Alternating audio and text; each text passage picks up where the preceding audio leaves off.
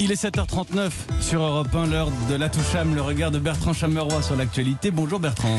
Bonjour Mathieu, euh, je ne vous cache pas mon étonnement en découvrant cette info. Je cite La Vegan Society demande la fin des biscuits en forme d'animaux.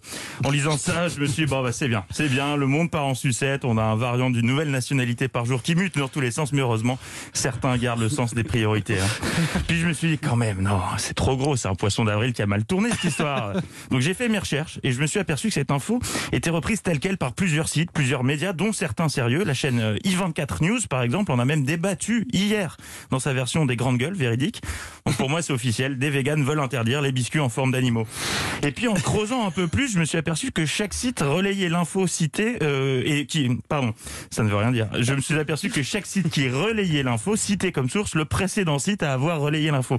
Donc je suis remonté au tout début de la chaîne. Quelle journée Oh là là, quelle journée, là, vraiment une grosse enquête. Et là, euh, stupeur. En fait, c'est une membre de la Vegan Society, une personne qui a écrit sur son blog perso en son nom un billet perso dans lequel elle explique que selon elle, les biscuits animaux donnent aux enfants l'impression de pouvoir les collectionner, les manipuler pour finalement les manger et que ça renforcerait donc la suprématie humaine sur les animaux. C'est son avis, mais à aucun moment elle demande la fin des biscuits. Hein.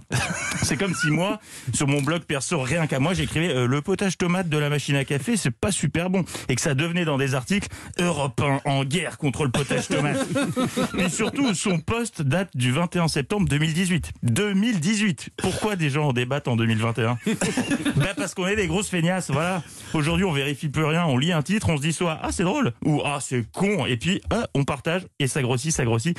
C'est ce qui s'est passé ici et ça va continuer à grossir, à se déformer. À la vitesse où ça va, ça va faire l'ouverture de l'heure des pros, je vous le signe. hein. Bonjour à tous. Euh, quelle triste époque que la nôtre. Après avoir remplacé dans les rayons nos côtes de bœuf par des steaks de tofu, voilà que les dictateurs du bien-être animal en Sarwell en veulent à nos dinosaures.